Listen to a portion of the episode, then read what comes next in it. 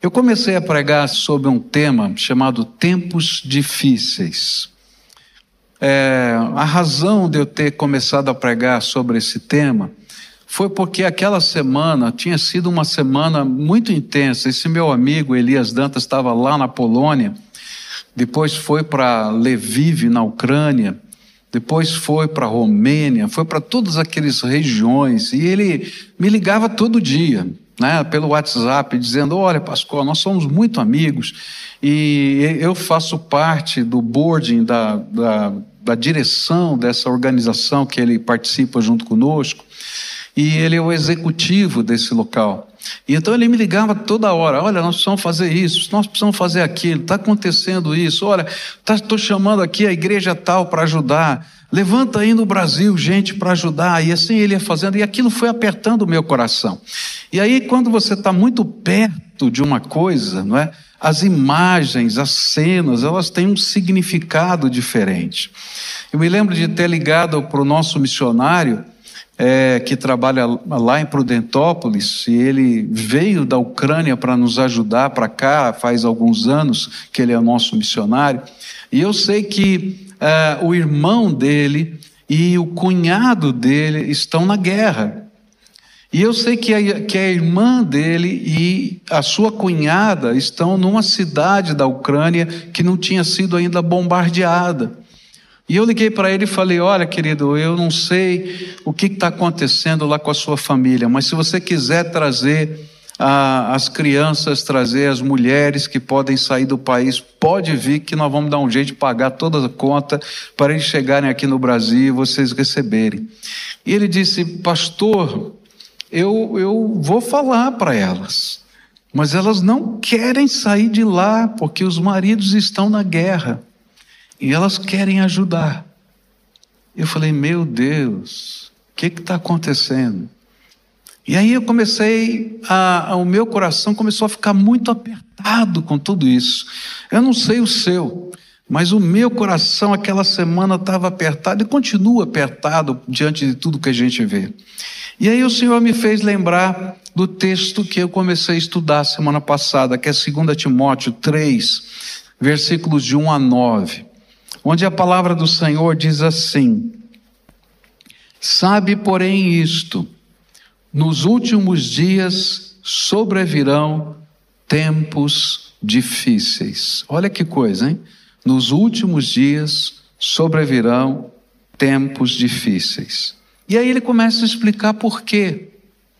Pois os homens serão egoístas, avarentos, jactanciosos, arrogantes, blasfemadores, desobedientes aos pais, ingratos, irreverentes, desafeiçoados, implacáveis, caluniadores, sem domínio de si, cruéis, inimigos do bem, traidores, atrevidos, infatuados, mais amigos dos prazeres que amigos de Deus, tendo forma de piedade, negando-lhe, entretanto, o poder Foge também destes. Pois entre estes se encontram os que penetram sorrateiramente nas casas e conseguem cultivar mulherinhas sobrecarregadas de pecados, conduzidas de várias paixões, que aprendem sempre e jamais podem chegar ao conhecimento da verdade. E do modo porque Janes e, e Jambres resistiram a Moisés, também estes resistem à verdade. São homens de todo corrompidos na mente, réprobos quanto à fé. Eles, todavia, não irão avante, porque a sua insensatez será a todos evidente, como também aconteceu com aqueles. E aí eu lembrei desse texto, comecei a estudá-lo. E comecei a entender um pouquinho o que estava acontecendo. A Bíblia diz que nos últimos tempos, e esses últimos tempos começaram quando Jesus veio a esse mundo e terminam quando Jesus voltar. Esse é o período chamado na Bíblia de os últimos tempos.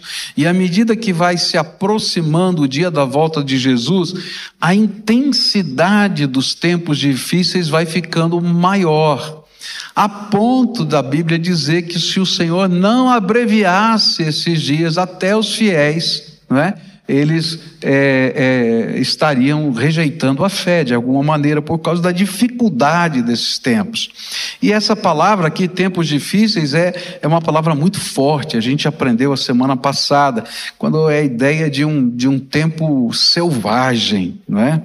E aí, esse texto, nos primeiros versículos, de 2 a 4, a gente começou a estudar, e eles ensinam para a gente que a razão é que o homem inverte a polaridade do amor que foi ensinada pelas Escrituras Sagradas. A palavra de Deus ensinou para a gente que a gente ama primeiro a Deus sobre todas as coisas, com todas as nossas forças, com o nosso entendimento, não é com a nossa alma, com o nosso corpo, tudo, tá? Depois nós amamos os, o nosso próximo e só depois amamos a nós mesmos. Mas nos tempos difíceis, nesse tempo do fim, a polaridade do amor vai se inverter na sociedade e vai virar um conceito natural: amar-se a si mesmo em primeiro lugar. Depois, quem sabe, o próximo, e só depois a Deus. E quando você inverte a ordem dos valores, a moral começa a ser deturpada os costumes, a maneira de ser da sociedade. E as regras então mudam. Quando a gravidade, a polaridade do amor acontece. E o que vai prevalecer é o orgulho, a arrogância, a, a calúnia, a crueldade, não é? A gente distorcer o certo e o errado segundo aquilo que me convém. E isso vai afetar a família. Por isso ele vai dizer, ó, serão desobedientes aos pais, ingratos, irreverentes, desafeiçoados, implacáveis. E a gente vai ver isso dentro de casa, não só na sociedade. E a gente vai ver depois o amor ao dinheiro como o foco e a gente está vendo até nessa guerra, né? Então, assim, ó, não vamos mandar, não vamos lutar uma guerra armada, mas vamos agora mexer na grana, porque aí a coisa vai ficar feia, não é? E amor aos prazeres. E aí, quando essa polaridade toda invertida vai construir um tipo de sociedade tão decadente, tão esquisita, que a gente diz: onde a gente está vivendo? Que sociedade é essa? Por isso, para responder a isso, só tem um jeito. É quando Jesus passa a ser o centro da nossa vida. Não tem outro jeito. E a gente caminha na contracultura da sociedade. Mas hoje eu queria continuar estudando esse texto e queria falar para você sobre a religiosidade desse tempo. Como é que vai ser a religião desse tipo de sociedade? E olha, quando a gente estuda isso, dá arrepio, porque é isso que a gente está vendo nos dias de hoje. A palavra do Senhor diz assim, versículo 5: Tendo forma de piedade, negando-lhe, entretanto, o poder, foge também destes. E é interessante porque, incrivelmente, esse tipo de gente que inverteu a polaridade, né, onde ama a si mesmo em primeiro lugar, também tem religião. Mas esse é um tipo de religião que é desfigurada, descaracterizada, porque a fé não representa um compromisso com o Senhor. E quando a fé não representa um compromisso com o Senhor, então não existe justiça, a injustiça é tolerada. Não existe verdade, qualquer coisa pode ser verdade. Não existe certo errado ou moralidade. E é por isso que, ao longo da história, toda vez que esse tipo de religiosidade começou a nascer no meio do povo, mesmo do povo de Deus, os profetas, os apóstolos se levantaram para denunciar esse tipo de religiosidade. Olha só o que o profeta Isaías disse lá no capítulo 1, 14 a 17. Ele está falando da religiosidade de Israel. Ele diz assim: as festas da lua nova e os outros dias santos me enchem de nojo, já estou cansado de suportá-los. Quando vocês levantarem as mãos para orar, eu não olharei para vocês. Ainda que orem muito, eu não os ouvirei, ouvirei, pois os crimes mancharam as mãos de vocês. Lavem-se e purifiquem-se. Não quero mais ver as suas maldades. Parem de fazer o que é mal, aprendam a fazer o que é bom, tratem os outros com justiça, socorram os que são explorados, defendam os direitos dos órfãos, protejam as viúvas. O que, que Isaías está falando? É o mesmo que Paulo. Quando a polaridade do amor se inverte na nossa vida, a nossa religiosidade não tem poder ela tem aparência de piedade, de santidade, de devoção, mas ela só tem aparência externa. É, por exemplo, como alguém que chega no culto, ora, entrega o seu dízimo, canta os louvores, levante a, levanta a mão, mas lá fora está vivendo uma vida dupla, é adúltero, está lá curtindo a pornografia, os seus negócios são desonestos, é mentiroso. Aí a Bíblia diz assim: olha, esse culto Deus não aceita. Porque ele pode ter aparência de piedade, tem aparência, não tem? Está tudo bonitinho, mas não tem o poder da santidade.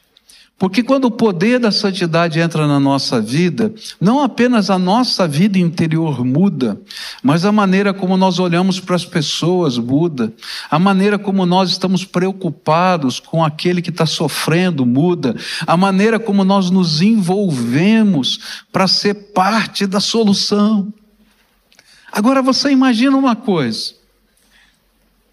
Quando a gente é capaz de falar de amor, mas não cuida da mãe e do pai, que às vezes estão velhinhos precisando de ajuda. Tem alguma coisa errada, não tem? O pior é que eu conheço muita gente. E sabe, tem muitas desculpas boas, é isso que Isaías está falando. Olha, Veja como é que é a vida desse gente. Estão lá fazendo a festa de adoração e estão lá, mas os frutos não são dignos daquilo que eles estão professando. João Batista, nossa, João Batista foi mais forte ainda. A mensagem de João Batista era tremenda. Olha só o que João Batista disse. Começaram a vir no apelo alguns escribas e fariseus, que começaram a chegar no apelo de João Batista. Olha só o que ele falou para eles. Vendo ele, porém, que muitos fariseus e saduceus vinham ao batismo, disse-lhe: Raça de víboras, quem vos induziu a fugir da ira vindoura? Produzi, pois, frutos dignos de arrependimento. E não comeceis a dizer entre vós mesmos: Temos por pai Abraão, porque eu vos afirmo que destas pedras Deus pode suscitar filhos a Abraão. Já está posto o machado à raiz das árvores. Toda árvore, pois, que não produz bom fruto, é cortada e lançada no fogo. Sabe o que estava acontecendo naqueles dias? É o que às vezes acontece nos nossos dias. Quando chegou João Batista, João Batista e a mensagem dele, né, fizeram um frenesi na sociedade. E, vamos dizer assim, o templo da moda, né? O templo que todo mundo falava, que não tinha templo, né? Ele falava na, ao ar livre, eram as reuniões de João Batista. Aí começaram a aparecer os escribas e fariseus. E na hora do apelo, eles iam lá na frente para serem batizados, que o apelo lá já era direto no batismo. Quem aceitava já entrava direto na água, tá? E quando ele viu aqueles homens lá, o Espírito Santo que estava enchendo aquele homem, ele viu que era uma casca. Era mentira, não era verdade, não havia conversão, não havia mudança, era simplesmente uma maneira de ser aceito por um novo grupo. E ele disse: raça de víboras, cobra venenosa. Quem está dizendo para você que você vai fugir da ira vindoura? Tem que se converter de verdade, não só mergulhar na água.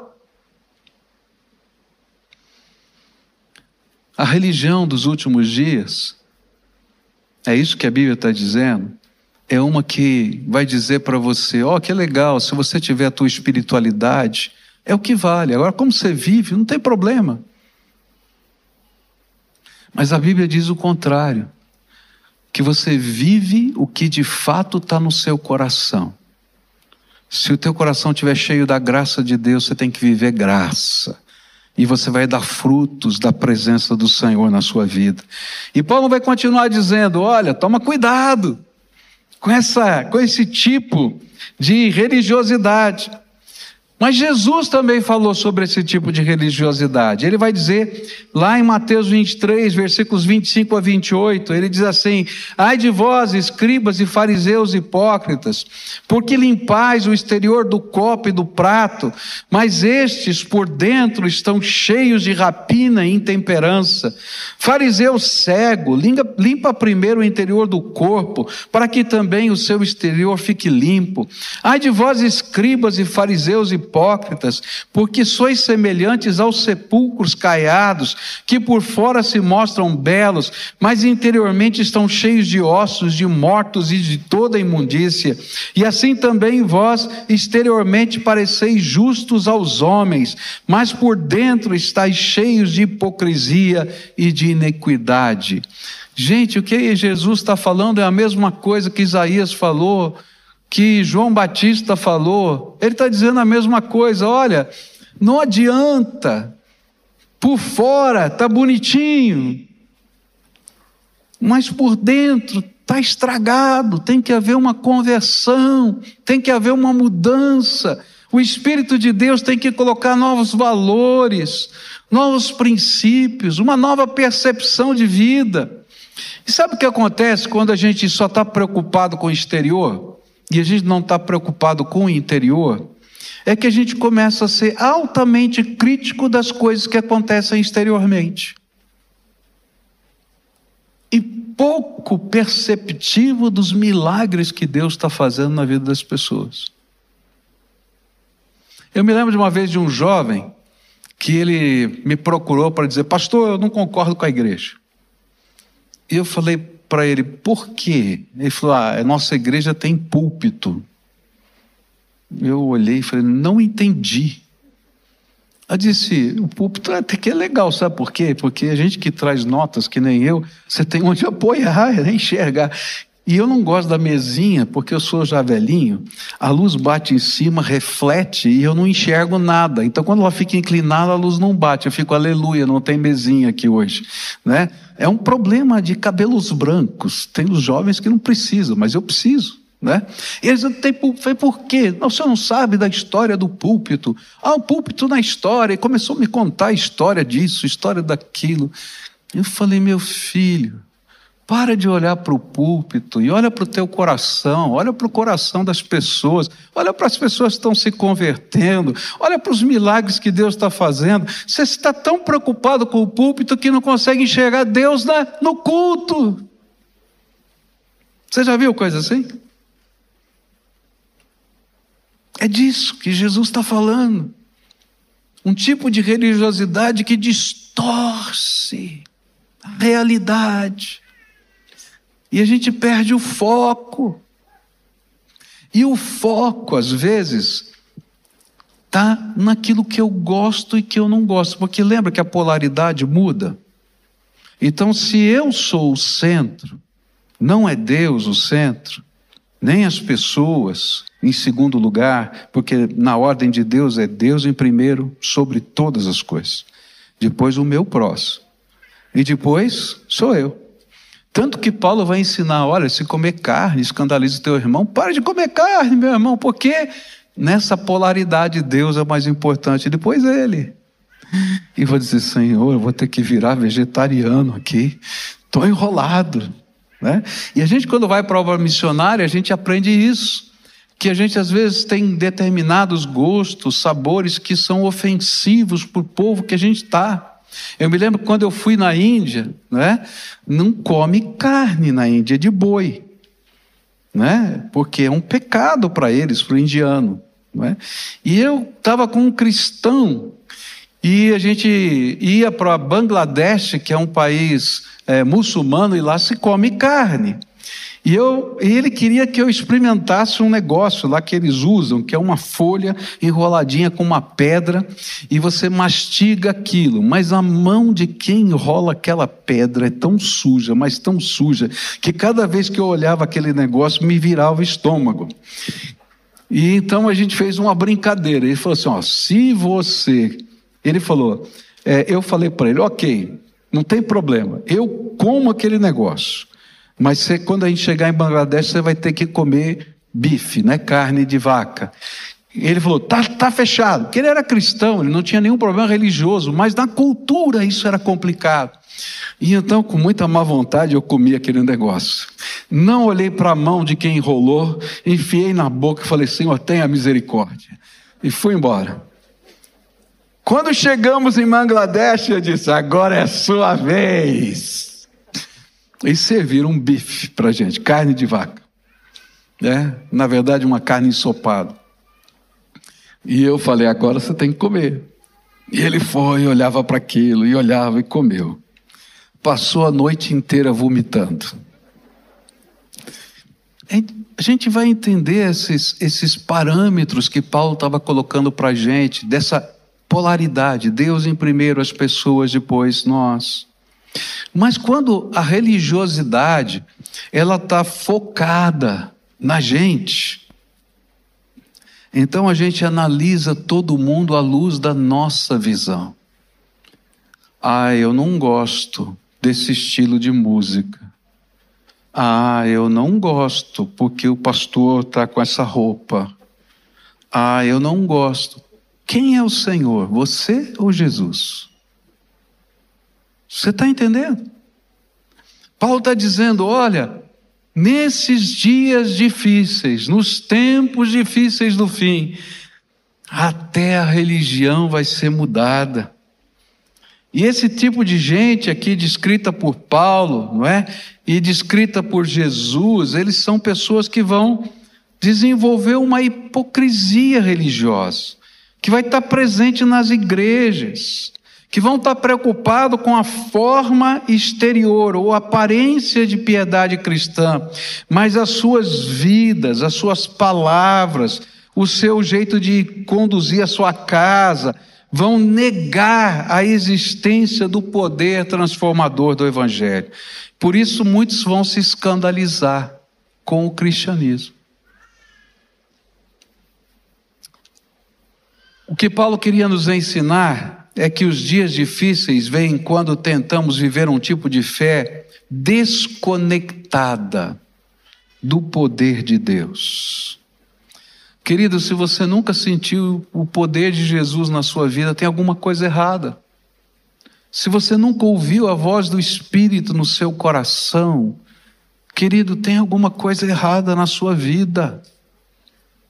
Se você nunca foi quebrantado para mudar de vida em alguma coisa, tem alguma coisa errada. Porque todos nós que andamos com Jesus com interesse de alma, todos os dias estamos sendo quebrantados, transformados e aperfeiçoados, porque a obra da santificação só terminará quando Jesus voltar e a gente se encontrar com Ele na glória, lá dos céus. E aí o nosso corpo vai ser transformado e essa luta entre carne e espírito passará. Por isso eu preciso da ação do espírito na minha vida todo dia. Se não sabe o que vai acontecer, eu vou repetir gestos, palavras e assim por diante. E até nas coisas mais espirituais. Eu creio na vigência de todos os dons. Eu creio que os dons do Espírito eles existem, nunca cessaram. Por isso cada um de nós vamos receber pelo menos um dom do Espírito. Mas eu creio também que tem pessoas que por causa de serem aceitos em determinadas situações, fazem de conta que tem um dom. Eu me lembro de uma palestra que dei sobre dons e uma menina veio perguntar a respeito do dom de línguas. E eu comecei a explicar para ela, dizendo: olha, o dom de línguas é mais um dom do Espírito, não é um sinal distintivo de que você recebeu o Espírito. Por quê? Porque a Bíblia diz que você recebe o Espírito no momento da conversão e você é selado pelo Espírito Santo. E que depois disso você vai ter manifestações de vários dons diferentes. E vai ter, durante a sua vida, a entrega de Deus de outros dons que você não tinha antes. Mas nunca você vai ter todos os dons, porque daí você fica o corpo sozinho, não precisa de mais ninguém. Então você está sempre dependendo de alguém. E aí então ela baixou a cabeça e disse para mim, pastor, teve um culto que chamaram a gente lá na frente para receber o dom de línguas. Eu fui. E todo mundo começou a falar em línguas, menos eu. Daquele dia em diante eu fazia de conta que falava em línguas. E toda vez que alguém começava a falar em línguas do meu lado, eu também falava. Até nas coisas mais espirituais a gente inverte a polaridade. Qual era o foco? Não era a presença do Espírito, o foco era ser aceito. E esse mesmo foco que faz com que às vezes a gente viva uma vida desregrada, porque lá fora se você não fizer isso, não fizer aquilo, você não é aceito. Ah, pastor, eu vou fazer uma festa, mas vou fazer isso, aquilo na minha festa, porque. E a gente sabe que não é isso que a gente faz como crente. Ele diz, mas por quê? Ah, porque os meus amigos não vão entender se eu não fizer isso. Meu irmão, onde está o foco? Você vai estar ali para adorar Jesus de todo o seu coração, de toda a sua alma, com toda a sua força, ou você está lá só para ser aceito? Esse é o tipo de religião que Deus abomina. E sabe, na vida da gente, Satanás é mestre em colocar a gente em confronto. E olha, você não, não vai viver isso só uma vez, vai ser, serão muitas. Quem você ama mais, Jesus ou seu emprego? Quem você ama mais, Jesus ou a sua profissão? Quem você ama mais, Jesus ou uma pessoa? Você vai viver isso a vida inteira, porque o inimigo sabe que a hora que você inverter a tua polaridade, a tua fé se descaracteriza e o seu culto não é aceitável. Por isso Paulo está batendo tão forte nessa tecla. E se você quiser viver uma espiritualidade que não afete os seus valores, a sua moral, o jeito como você convive com a sua esposa, com seus filhos, ou ainda como você lida com os seus negócios, a sua sexualidade, o seu dinheiro, então saiba que o Senhor não pode aceitar a sua adoração.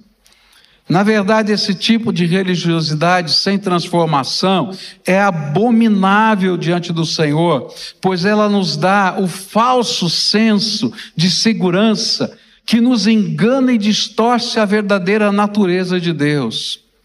Deus é perfeito amor. E muita gente que vai dizer para você: não, não tem problema não, porque Deus é amor. Saiba também que a Bíblia diz que esse Deus que é perfeitamente amor é perfeitamente justiça. Não tem meio termo. Por isso, dias difíceis vêm quando nós tentamos moldar Deus aos nossos interesses egoístas, ao invés de permitir que Ele nos mude para que sejamos conforme a vontade dEle. E foi isto que Paulo tentou ensinar sobre o culto verdadeiro e aceitável aos olhos do Senhor. Isso está lá em Romanos 12, versículos 1 e 2. Olha só, esse texto tão conhecido. Diz assim: Portanto, irmãos, Suplico-lhes que entreguem seu corpo a Deus, por causa de tudo que ele fez por vocês. Que seja um sacrifício vivo e santo, do tipo que Deus considera agradável. Essa é a verdadeira forma de adorá-lo. Não imitem o comportamento e os costumes deste mundo, mas deixem que Deus os transforme por meio de uma mudança em seu modo de pensar a fim de que experimentem a boa, agradável e perfeita vontade de Deus para vocês. Eu acho que nem precisa explicar, né? Está tão claro.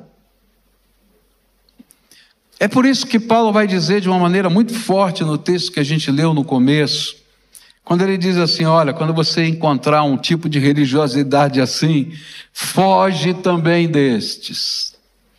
Ele não está dizendo para a gente se isolar como se fôssemos os mosteiros que se trancam no monastério, mas sim fugir de um cristianismo que seja mais próximo do paganismo do que Jesus nos ensinou.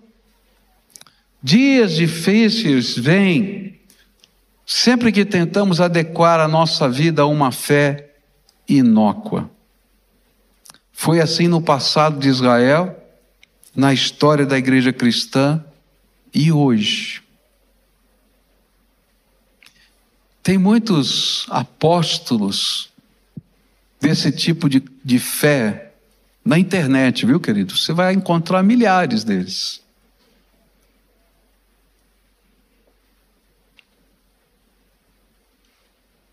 Alguns até que tiveram um ministério lindo, maravilhoso, impactante, mas caíram no pecado.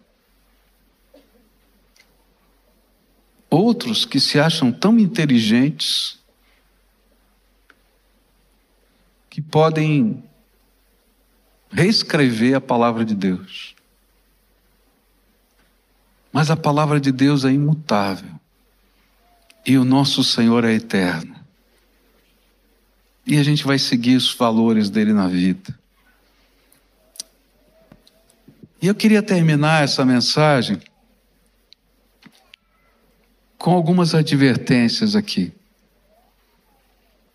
Você que está aqui com a gente e você que está nos assistindo aí pela internet, pela televisão, pela, pelo podcast, pelos, pelo rádio. Eu queria dizer assim: não brinque de ser cristão. Não brinque de ser cristão. Porque quando a gente brinca de ser cristão, a gente fica debaixo do juízo de Deus. E a Bíblia está cheia de exemplos.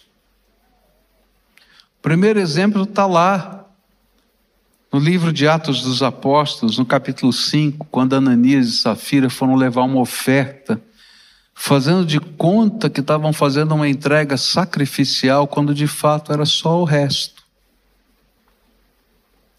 E aí Pedro vai dizer: vocês não estão mentindo aos homens, você está mentindo ao Espírito Santo de Deus. Querido, se a tua vida está enrolada, está quebrada, você não está mentindo aos homens, você está mentindo ao Espírito Santo de Deus. Ele conhece você. Eu não conheço. Eu não tenho essa capacidade. Mas sabe o que é pior? É que Deus começa a quebrantar a nossa vida, porque Ele nos ama. A palavra quebrantar é uma palavra que às vezes a gente usa sem entender é Deus pega a marreta e quebra a pedra do coração da gente. Isso é quebrantar. Então, querido, às vezes a gente não sabe porque a marreta de Deus está vindo sobre a nossa vida, mas é porque o nosso coração está duro. E ele está dizendo: não adianta você mentir aos homens, você tem que entender que você está mentindo ao Espírito de Deus. Eu quero que você conheça o poder transformador do Evangelho. A gente vai aprender, por exemplo, em Simeão. Simeão está lá no livro de Atos dos Apóstolos. Ele é um mágico, um mago. E ele começa a ver as coisas maravilhosas do poder de Deus acontecendo, e ele entende que ele era só um ilusionista e que aquilo que ele estava acontecendo era verdadeiro poder.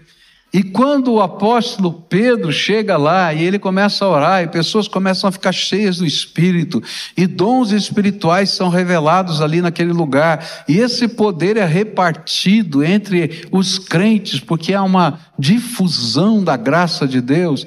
Ele chega baixinho para Pedro e diz assim: dá para mim esse poder que você tem de distribuir poder. Quanto você quer para me dar isso. E aí Pedro diz: Ó, pode sair daqui. Ele não falou que nem Jesus, não. Jesus foi mais duro com Pedro: arreda-te de mim, Satanás. Né? Ele falou: Olha, você está pensando como, como os homens estão pensando, como o diabo pensa, mas não como Deus tem para o seu coração.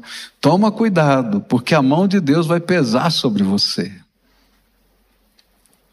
Não brinca de ser cristão, porque a gente não mente para o Espírito Santo. Tem muita gente que está mentindo para o Espírito Santo, porque nesses tempos difíceis seriam dias de igrejas lotadas, mas de pouca transformação espiritual. Estão dizendo que o Brasil está chegando, vai chegar a 40% da população evangélica nos próximos anos. Mas se esse país continua corrupto, se esse país continua do jeito que está, tem alguma coisa errada, porque 40% da população transformada faz um impacto incrível nessa nação. A gente não pode mentir ao espírito, a gente tem que viver um compromisso real com Jesus.